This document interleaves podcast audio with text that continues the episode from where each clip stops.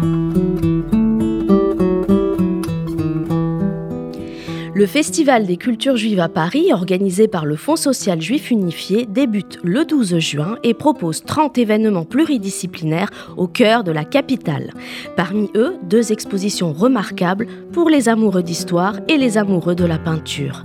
La diaspora juive portugaise, proposée par les éditions Chandaigne, s'invite en mairie de Paris-Centre jusqu'au 4 juillet et propose une plongée dans l'histoire de la communauté juive du Portugal, baptisée de force en 14 1497.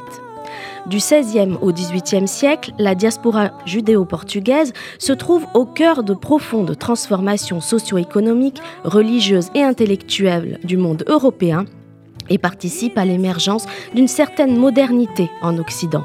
Cette exposition propose de montrer comment, malgré sa grande dispersion géographique et religieuse, cette diaspora a su conserver une certaine cohésion qui se manifeste à travers la langue, la littérature, la liturgie, l'architecture, les patronymes ou encore l'art funéraire.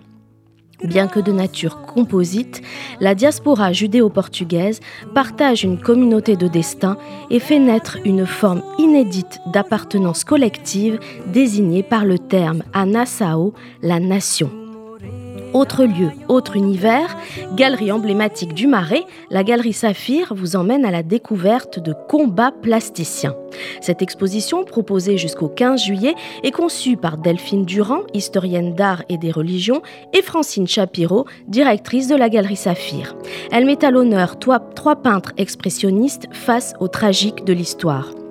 Bruno Edan, Hubert Haddad et Serge Kantorowicz. L'expressionnisme surgit dans l'histoire de l'art avec d'admirables et de déchirants artistes qui, à la suite de Van Gogh, proclament la sensibilité la plus exacerbée face au monde. L'exposition met en regard un art visionnaire plein de révolte. Serge Kantorowicz et ses synagogues hallucinées, Hubert Haddad, grand écrivain dont on connaît moins la peinture solaire et poétique. Enfin, Bruno Edan, jeune artiste foudroyé à 23 ans, est considéré comme un génie.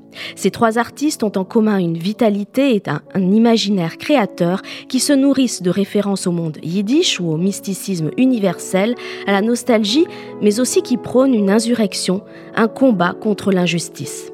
Toute la programmation du Festival des cultures juives est à retrouver sur le site festivaldesculturesjuives.org.